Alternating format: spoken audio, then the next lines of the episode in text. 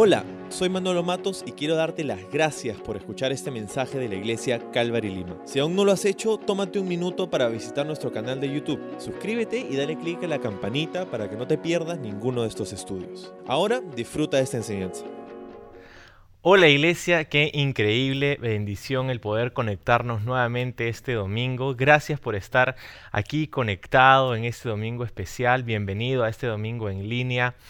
Vamos a continuar estudiando, eh, ya estamos muy, ah, nos falta muy poquito para terminar el libro de Hebreos, hoy hemos llegado al capítulo 13, así que si tienes tu Biblia a la mano, acompáñame, a Hebreos capítulo 13. Vengo a ti en este tiempo desde el estado de Alabama, en los Estados Unidos. Seguimos pasando un tiempo especial con la familia de mi esposa, cuidándonos mucho, por supuesto que sí, y agradecidos por la oportunidad de mantenernos conectados, gracias a Dios por la tecnología que nos permite mantenernos conectados en un mismo espíritu, estudiando la palabra de Dios juntos.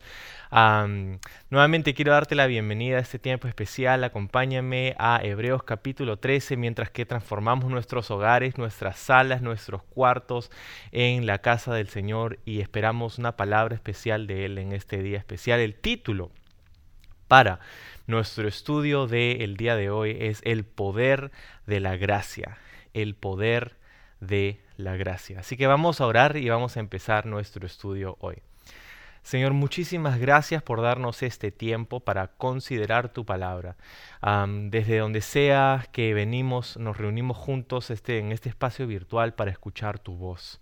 Señor, y sabemos que no vamos a ser decepcionados, porque tú tienes algo que decirnos, algo puntual que decir a nuestro corazón en medio de la coyuntura en mundo, eh, en medio de la coyuntura en nuestro país también, en el Perú de todo lo que está ocurriendo. Tú tienes algo que decirnos ahora, a nosotros, a Calvary Lima. Danos una palabra ah, mientras que venimos en expectativa, en adoración a ti, Señor. Gracias por este tiempo. En el nombre de Jesús. Amén. Amén. Muy bien. Hemos llegado al capítulo final del libro de Hebreos. No sé si puedes creerlo, hemos pasado la mayor parte de este año encerrados, pero estudiando este libro increíble. El libro de Hebreos nos ha estado hablando muchísimo acerca de quién es Jesús para nosotros. Por eso que llamamos a este estudio mejor.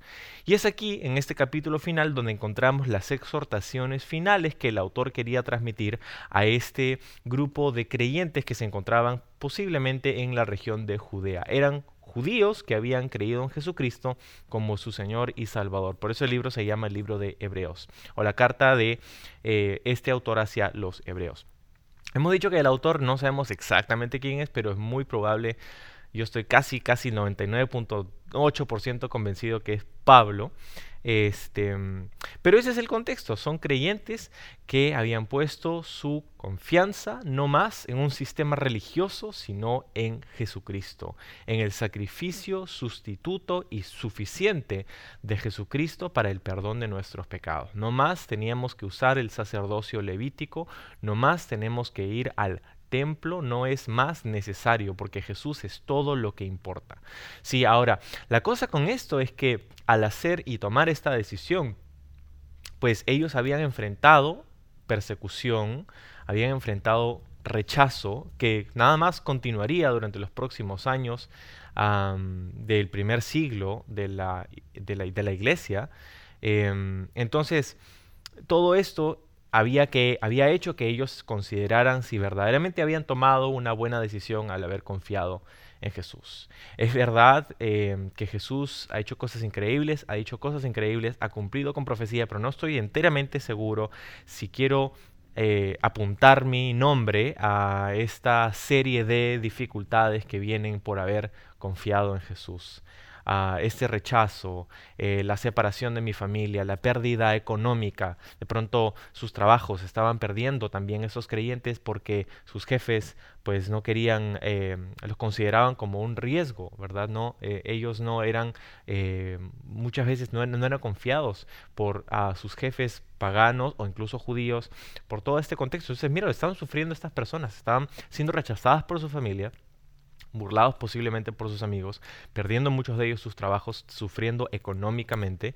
Y, aquí está, aquí está el autor de Hebreos, el Espíritu Santo a través del autor de Hebreos para animarlos y decirles, no, has tomado una buena decisión, no has tomado una mala decisión al seguir a Jesucristo. Claro, hay cosas, hay consecuencias que han venido a tu vida, pero piensa, capítulo 11 nos ha dicho toda esta serie de ejemplos del Antiguo Testamento de personas que pusieron su fe en las promesas de Dios y sufrieron por ello, pero vieron a Dios reivindicarlos.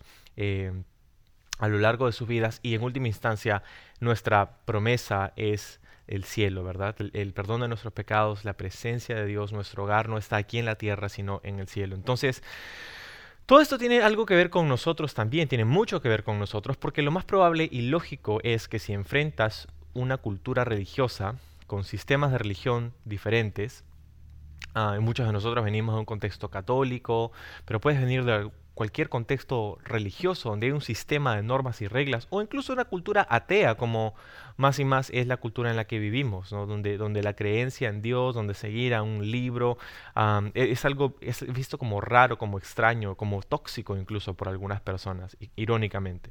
Entonces, la, gran pregunta es, y, es lo que, en lo que desemboca el libro de Hebreos aquí en este último capítulo, es cómo es que se ve la vida de una persona y específicamente un grupo de personas llamada la iglesia. Em, ¿Cómo se ve la vida de estas personas al poner su confianza en Jesucristo? ¿Cómo vivimos ahora en este mundo contrario a lo que Dios, ha, Dios, nos ha mostrado, contrario a lo que el Señor espera quizá para, para, la cultura, para nosotros? ¿Cómo se ve nuestra vida? ¿Qué es lo que, ¿Cómo somos llamados a vivir? ¿no? Entonces, ¿en qué deberíamos enfocarnos ahora que hemos puesto nuestra confianza en Jesucristo? Esta y muchas otras preguntas responde este pasaje que vamos a leer ahora. Dice el verso 1, sigan amándose unos a otros como hermanos. No se olviden de brindar hospitalidad a los desconocidos porque algunos que lo han hecho han hospedado ángeles sin darse cuenta. Acuérdense de aquellos que están en prisión como si ustedes mismos estuvieran allí. Acuérdense también de los que son maltratados como si ustedes mismos sintieran en carne propia el dolor de ellos. Ok, entonces estas palabras son increíbles y me encantaría poder tomar meses más para disminuir lo que, o para desmenuzar, no disminuir, lo que nos dice este pasaje, porque es tan importante y clave para la vida de una iglesia, para la vida de nuestra iglesia. Lo primero que empieza diciéndonos aquí es, sigan amándose unos a otros como hermanos. está hablando de, la frase original dice el amor fraternal, Filadelfia es la palabra que es usada aquí. La idea es que este grupo de personas que habían puesto su confianza en Jesús no era un grupo de individuos nada más, sino que era una familia de fe. Sí, eso es lo que somos nosotros. Somos una familia de fe. Somos una familia porque tenemos un mismo Padre Celestial. Entonces debe haber entre nosotros en la familia de Dios un amor fraternal. Y dice, sigan amándose. La idea es que esto continúe, ¿verdad? El autor asume que esto está ocurriendo y esto es lo que debe ocurrir en una iglesia, el amor fraternal entre los miembros de una comunidad de fe en Jesucristo los miembros de la iglesia, del cuerpo de Cristo, debemos amarnos locamente unos a otros con amor fraternal. Sigan amándose como hermanos, dice. Y esto es lo que ocurre, esto es, algo, glorioso que yo espero con muchas ansias el poder ver nuevamente físicamente muy pronto. Ya creo que falta muy, muy, muy poco para poder retomar nuestras reuniones físicas, para poder vernos con un poquito más de libertad, con muchos cuidados, pero con un poquito más de, de libertad. Y sabes, este amor fraternal una cuarentena, una pandemia no puede hacer que disminuya y no ha hecho que disminuya este amor fraternal. En muchos casos, y de repente es tu caso, puedes decirnos en los comentarios si es así, hemos experimentado quizá más que nunca este amor fraternal que hay en la iglesia, a través de un grupo de conexión al que hemos pertenecido, a través de reuniones con hermanos, reuniones de oración que hemos podido tener. Eh, nos hemos visto eh, tan eh, llenos por este amor fraternal que hay en, entre miembros de la iglesia. Me encanta eso siga, esto debe continuar, dice, sigan amándose. Pero sigue diciendo el verso 2, no se olviden de brindar hospitalidad a los desconocidos.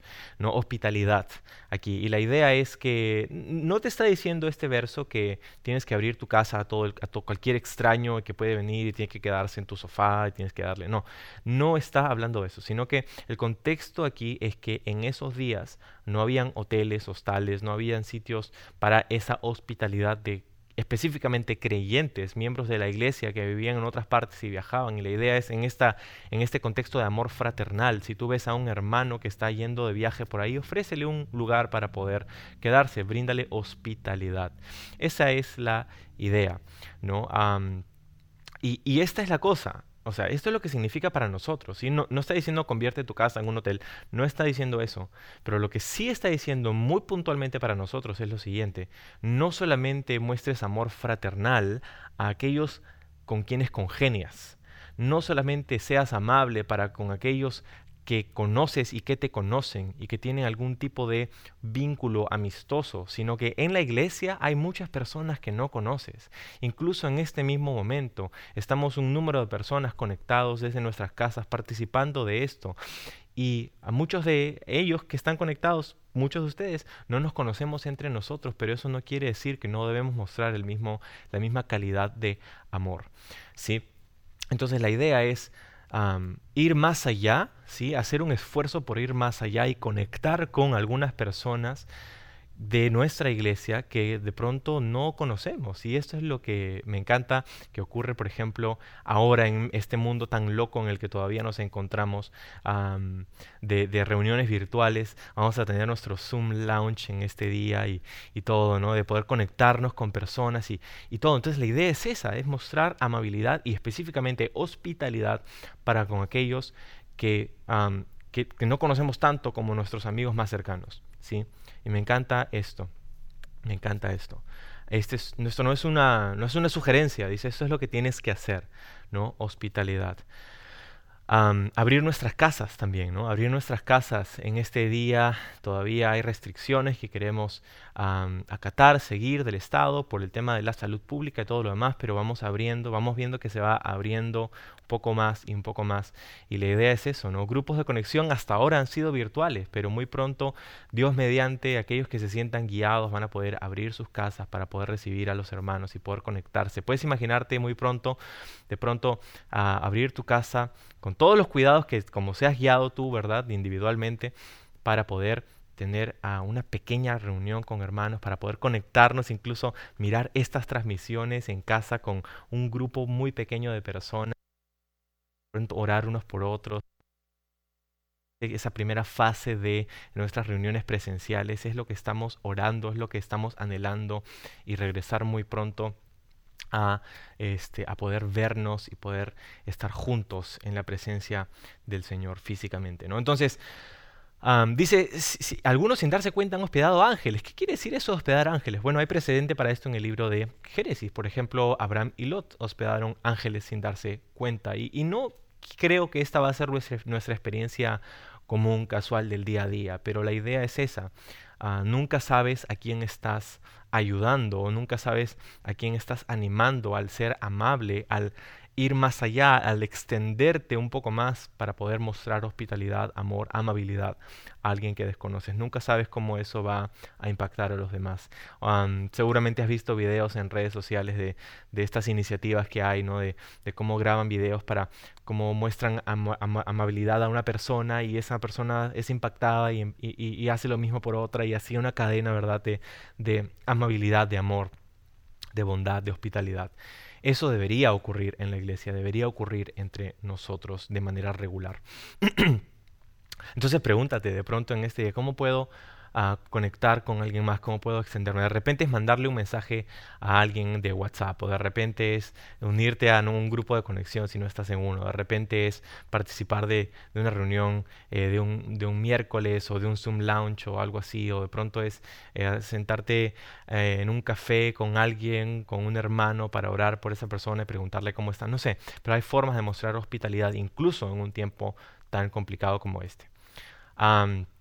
Verso 3 dice, acuérdense de aquellos que están en prisión, ¿no? Como hemos leído, tampoco está diciendo específicamente que habla de, todos los que están en prisión, aunque sí deberíamos como iglesia tener un énfasis sobre aquellos que están sufriendo por una u otra circunstancia. Hay dos eh, cosas específicas, dos grupos de personas específicos mencionados aquí, los que están en prisión y los que son maltratados. Y esto, otra vez, me gustaría pasar mucho tiempo más en esto, pero en, resumen es, es esto que la iglesia debería tener un énfasis de caridad, de ayuda social para con aquellos que están eh, pasando por circunstancias adversas y difíciles.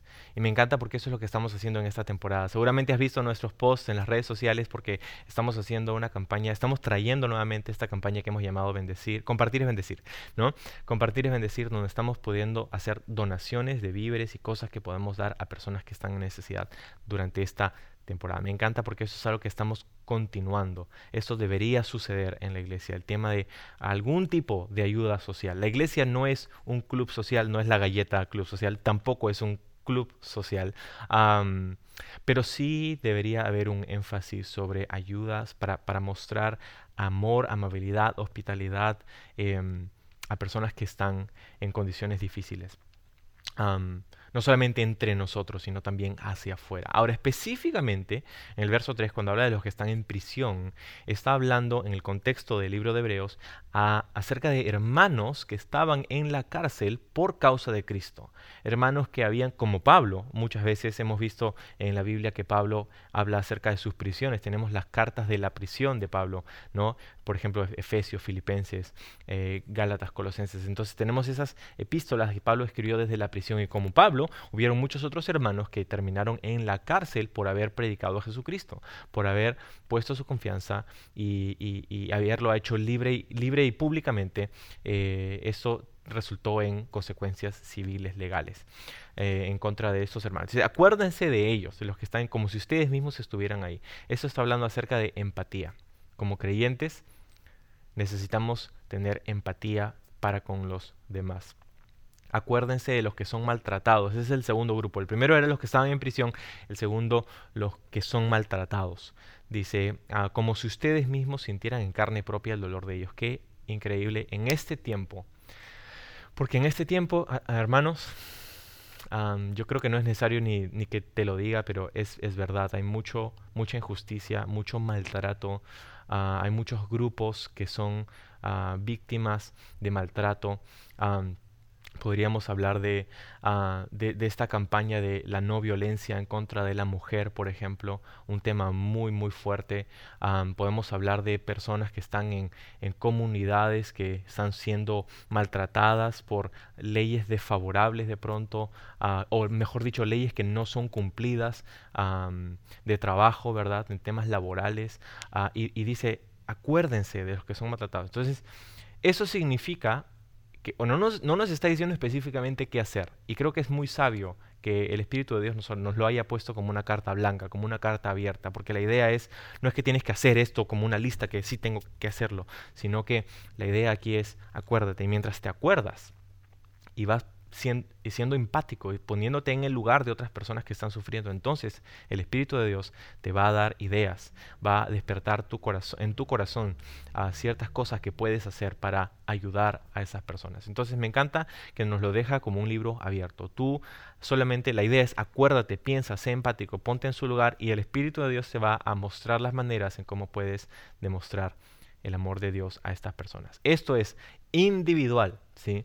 está hablando individualmente al grupo de creyentes. Claro, como iglesia hay programas, hay, hay cosas, hay eventos que hacemos. Esta campaña de Navidad que estamos haciendo y la, continuamos haciendo a través de los meses. Este año ha sido increíble la, la, cantidad de oportunidad que hemos tenido y hemos aprovechado para bendecir a otras personas en Pachacútec, aquí mismo en Lima, en Apurímac, en Cusco. ¿verdad? Este año Dios nos ha dado una increíble puerta abierta para poder ministrar y bendecir a los demás. Pero como iglesia hay eventos, pero individualmente esto va al individuo, a ti, a ti creyente, a tú que me estás mirando.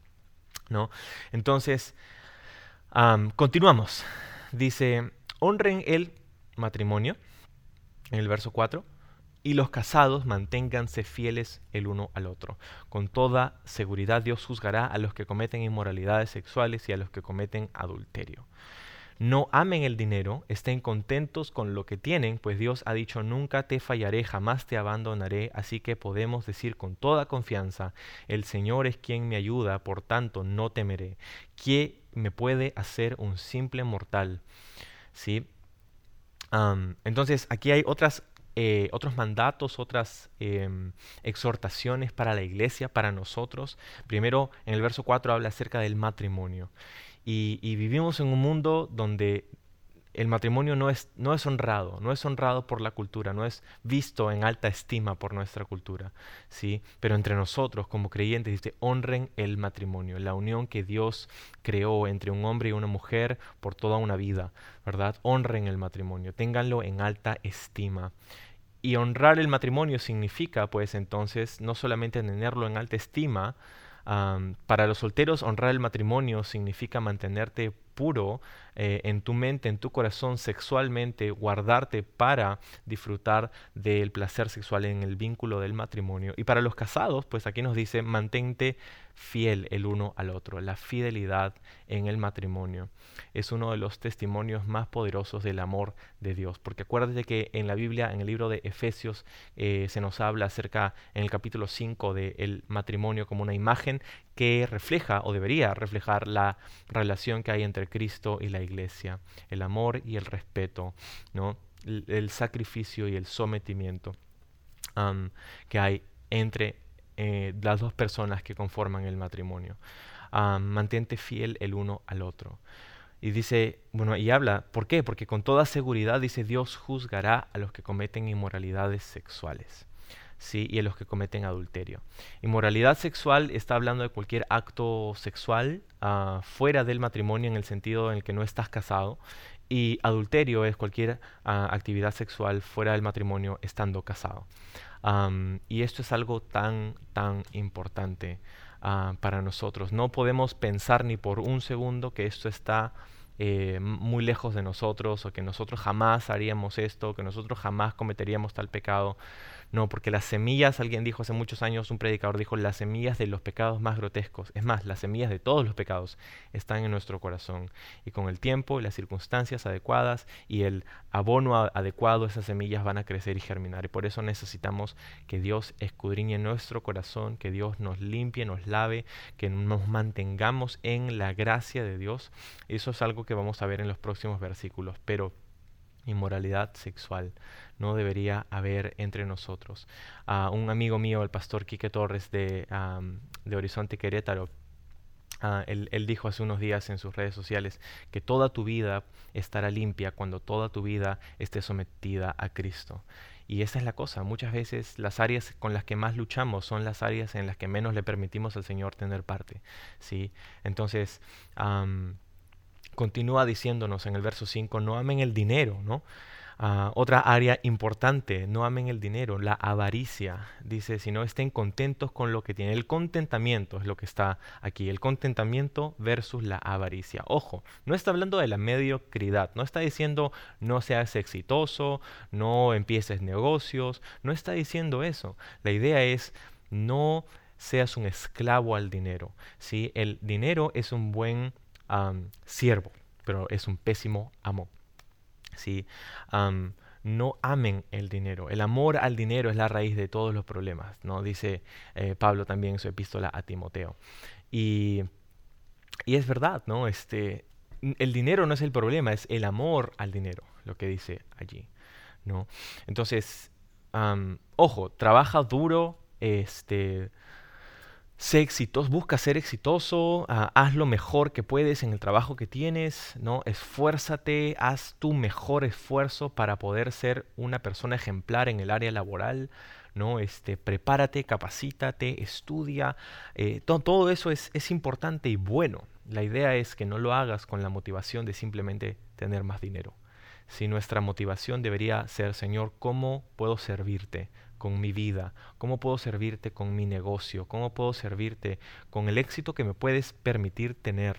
Con lo mucho o lo poco que tengo, ¿cómo puedo expandir tu reino a través de eh, los recursos que tú me das? No solamente para mí, mi familia, sino también y más específicamente y puntualmente lo que tú quieres hacer, cuál es tu voluntad eh, en nuestra comunidad. Y me encanta que, podemos, que, nuestra iglesia es una iglesia generosa. Me encanta, tenemos personas que a, lo largo de este año, a pesar de no podernos reunirnos físicamente, muchas veces no poder incluso eh, vernos, hablarnos muy seguido, hay personas eh, increíbles en nuestra iglesia que, han continuado siendo fieles en sus diezmos y ofrendas. Es algo que me llena de gozo. No hemos estado diciendo, oye, tú da y esto, que lo otro, no, no es obligación, si no das, no, no, nada de eso, porque dar no es una obligación. Pero me encanta que hay personas en nuestra iglesia que tienen poco, que tienen más, que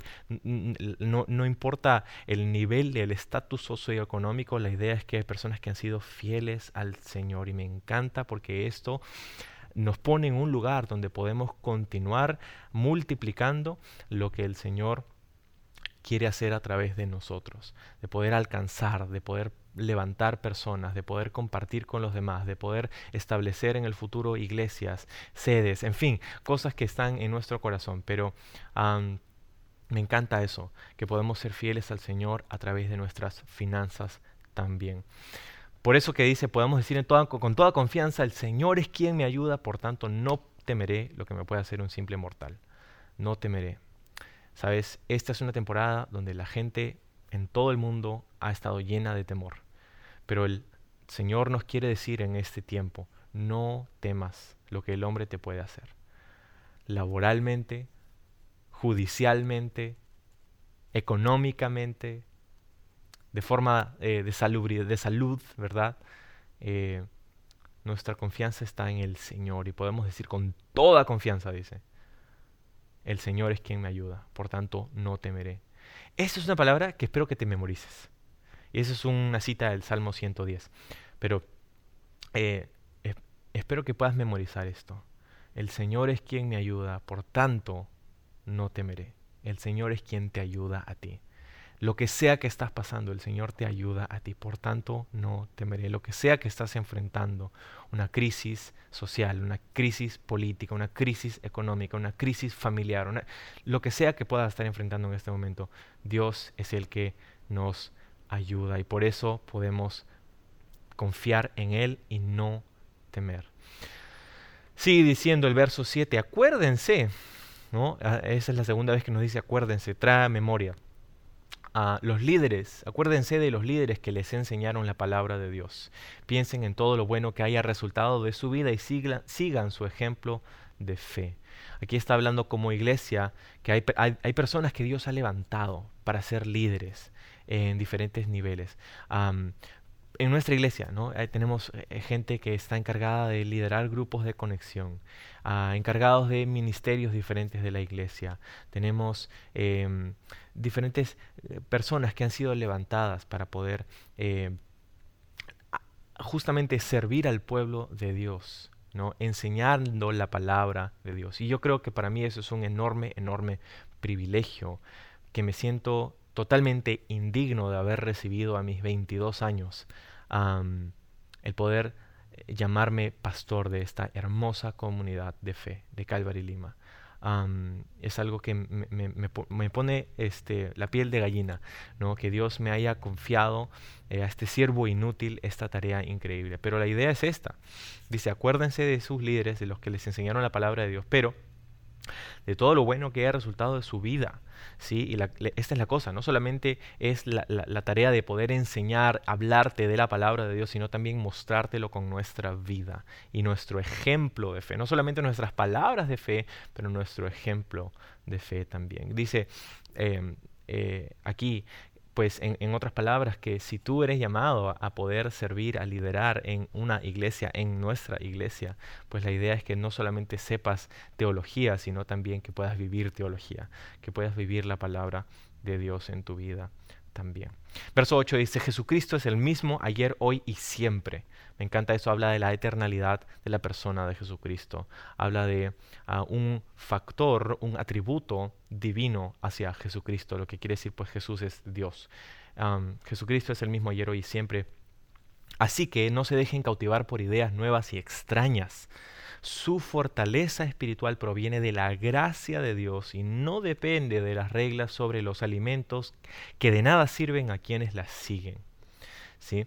Entonces, aquí está hablando acerca de estas tendencias que habían en la iglesia en este tiempo en la historia de personas que venían a enseñar diferentes cosas, y Jesús está bien, pero tenés que seguir la ley también, y, pues puedes confiar en Jesús como el Mesías, pero también tienes que hacer los sacrificios, y, los judaizantes, como son conocidos en otras partes del Nuevo Testamento. Aquellos que querían que los creyentes no, no dejen el sistema religioso del judaísmo por haber confiado en Jesús. Entonces ideas nuevas y extrañas no han dejado de em, venir a nosotros como iglesia durante toda la historia de la iglesia. Siguen habiendo ideas nuevas y extrañas y tenemos que hacer nuestro mejor esfuerzo por poner nuestra mirada en Jesucristo. Él no ha cambiado, Él sigue siendo el mismo, dice ayer, hoy y siempre. Y esta es la idea, nuestra confianza está en Jesús y en su palabra. Por eso me encanta que en nuestra iglesia vamos a través de la Biblia. ¿no? Este, yo no, tengo la libertad de, venir y enseñarte cosas que a mí se me ocurrieron, sino que la idea es que necesitamos ah, perseverar en la doctrina, en la sana doctrina de la palabra de Dios. Ah, porque hay nuevas ideas y son extrañas y son atractivas y son chéveres y, funcionan para algunas eh, personas, para algunas motivaciones que puedan tener, pero nosotros, nuestra fortaleza espiritual proviene de la gracia de Dios y no de reglas. Ojo, está hablando de judaizantes, está hablando acerca de personas que, que estaban imponiendo reglas al cuerpo de Cristo, a los creyentes. Y dice, no, tu fortaleza no está en seguir reglas. Tu fortaleza espiritual está en la gracia de Dios. Y me encanta esa frase. Porque quizá tú estás luchando con eso. Tú que me estás escuchando.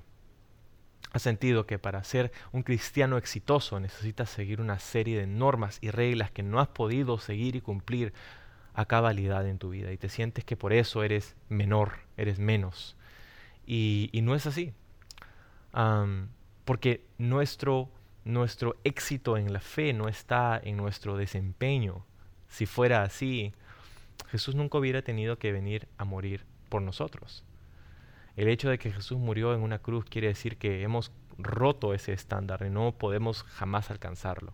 Pero gracias a su sacrificio sustituto, como dijimos al inicio, y suficiente, entonces podemos ser aceptados por Dios, perdonados por Él. Nuestra fuerza está en su gracia, no en seguir una serie de normas y reglas que alguien nos quiere imponer.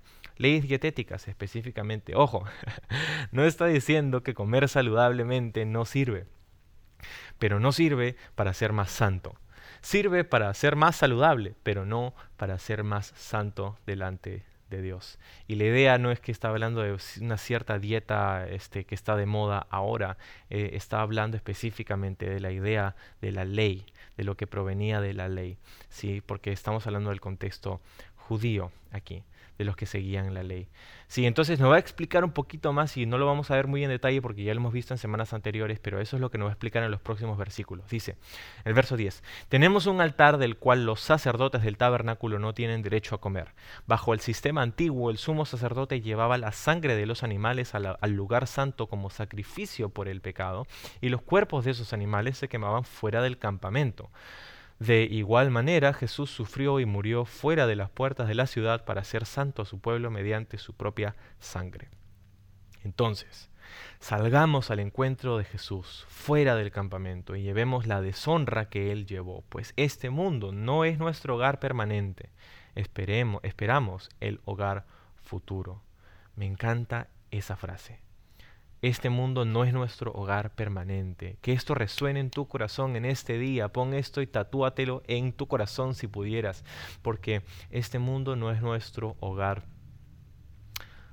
permanente. Es nuestro hogar por ahora, pero no es nuestro hogar permanente. Esperamos nuestro hogar futuro. Entonces la idea de estos versículos es, Así como el sacerdote llevaba y quemaba el sacrificio, eh, ofrecía la sangre del sacrificio para el perdón de los pecados, pero luego lo llevaba y quemaba afuera del campamento, así también Jesucristo fue crucificado afuera de la ciudad de Jerusalén ah, para el perdón de nuestros pecados. Entonces nosotros no tenemos la purificación de nuestros pecados por la sangre de un cordero, sino por la sangre suficiente para una vez y para siempre, nos ha dicho en versos pasados, de Jesucristo. Entonces dice, ah, por eso llevemos la deshonra que él llevó. Es, eso es, esto es lo que está hablándoles a lo largo de todo el libro. Les está diciendo, ustedes están quejándose, quizá justificablemente, por pasar por circunstancias adversas al haber confiado en Jesús. Pero ¿qué esperaban? Si mira lo que Jesús hizo, si ustedes son discípulos de Jesús, mira lo que Él sufrió. Y Jesús mismo nos dijo, si eso han hecho conmigo, ¿qué creen que van a hacer con ustedes? ¿Sí? Ahora la idea no es que vamos a ir a que, ah, no, este, a la ah, ah, no me culpa, hacerme a culpa que todo, no. no es, la idea no es buscar persecución, esa no es la idea. La idea es ser fieles a Dios. Y si la persecución viene por consecuencia de ello, entonces dice, llevemos la deshonra que Él llevó. qué palabra, ¿no? ¿La deshonra de quién? La deshonra de la cultura, que nos mira como locos por observar tan detenidamente la Biblia. De una familia que no entiende por qué somos fanáticos de Dios, de Jesús. De un trabajo que no nos ah, da más oportunidades porque no estamos dispuestos a hacer las cosas ah, malas que hacen Em, en, un ambiente laboral. Llevemos la deshonra, dice. La deshonra que Jesús llevó por, por confiar en el Señor. Por lo tanto, dice el verso 15, ya vamos a terminar, por medio de Jesús ofrezcamos un sacrificio continuo. ¿Un sacrificio? Pero pensé que ya no teníamos que leer. Un sacrificio continuo de alabanza a Dios, mediante el cual proclamamos nuestra lealtad a su nombre. Y no se olviden de hacer el bien ni de compartir lo que tienen con quienes pasan necesidad. Estos son los sacrificios que le agradan a Dios. Estos son los sacrificios que le agradan a Dios. Un sacrificio continuo, dice, de alabanza. Sabes que en el cielo, eh, cuando llegamos al libro Apocalipsis, constantemente hay un cántico de adoración que se está proclamando hacia aquel que está en el trono. Nuestra vida debería ser una canción que nunca acaba de adoración a Dios. y esto de maneras muy prácticas. a través del día. Alabanza significa hablar bien. ¿Estás hablando bien de Dios en tu mente, en tu corazón? ¿A ti mismo? Eh, ¿A quién? ¿A los demás? Sí, pero a ti mismo. ¿Estás hablándote a ti mismo bien de Dios? Cuando a ti mismo te dices, no sé si Dios tiene mi vida bajo control no sé si puedo confiar en Dios en esto, no sé si Dios me está ayudando aquí, no sé si Dios me va a ayudar allá. Estás hablándote a ti mismo bien de quién Dios es. Un sacrificio continuo de alabanza, dice. y de maneras muy tangibles también, externas. me encanta que este año, eh, otra de las cosas increíbles que Dios ha hecho este año es que nos ha dado la oportunidad de de grabar canciones y ponerlas en plataformas digitales para que podamos adorar al Señor y, llenar nuestras casas de, un, eh, de, una atmósfera, de un clima eh, conducivo para la adoración. entonces, alabanza a Dios continua, mientras que proclamamos nuestra lealtad a su nombre. Y, dicen, no se olviden de hacer el bien ni de compartir lo que tienen con quienes pasan necesidad. Así que no te olvides que tenemos una campaña que se llama Compartir es bendecir. Ah, entra a nuestra página web, chequéalo, dona si Dios te guía, espero que te guíe porque te estoy hablando de eso ahorita, con lo que tienes, ¿sí? Con lo que tienes ah, para personas que tienen necesidad. Tenemos una gran oportunidad de demostrar amabilidad, amor, hospitalidad a los demás. Eh, individualmente y ahora en esta campaña en la que tenemos, porque esos son los sacrificios, dice, que agradan a Dios. La idea no es comprobar que tú eres digno, que tú eres santo, que tú eres bueno por tus propios esfuerzos, sino que es la gracia de Dios, el poder de la gracia de Dios. De eso se trata todo esto. Y finalmente 17 dice, obedezcan a sus líderes espirituales y hagan lo que ellos, ellos dicen. Su tarea es cuidar el alma de ustedes y tienen que rendir cuentas a Dios. Denles motivos para que la hagan con alegría y no con dolor. Esto último ciertamente no los beneficiará a ustedes. Y este versículo te voy a dejar para que tú lo leas. Yo no te voy a decir qué significa porque creo que está bastante claro. Ah, pero la idea es esta, ¿no? Eh, tenemos obediencia que Dios demanda de nosotros, a su palabra. ¿sí? Y esto no está diciendo que los líderes tienen que ser, ¿no? Tú tienes que consultarle a tu líder si te, pasa, si te vas a ir de vacaciones, con quién te vas a casar, todo eso. O sea, no. La idea es que nuestra tarea como líderes es cuidar el alma de ustedes. ¿Y cómo hacemos eso? No imponiéndote reglas y normas y si tú haces lo que yo te digo, no, sino es enseñándote a Jesús en su palabra, mostrándote los principios de la palabra de Dios, instándote a que los entiendas, a que los apliques a tu vida, tanto con nuestras palabras, con nuestras enseñanzas, como también con nuestra vida y con nuestro ejemplo. ¿sí? Así que qué increíble, la gracia de Dios, el poder, la fortaleza que hay en la gracia de Dios, no en nuestros esfuerzos, no en nuestro mérito, no en lo que nosotros hacemos, sino que todo es por la gloria de Dios, por la gracia de Dios en nosotros. Establece tu corazón en la gracia de Dios. Vamos a orar. Señor, gracias por este día, por habernos hablado tan puntualmente en tu palabra. podríamos pasar semanas y semanas considerando lo que esto significa de maneras más y más profundas. Y eso es lo que queremos hacer individualmente. Tomar esto, aplicarlo a nuestro corazón. Gracias por este tiempo precioso que tenemos eh, todos los domingos en el nombre de Jesús. Amém.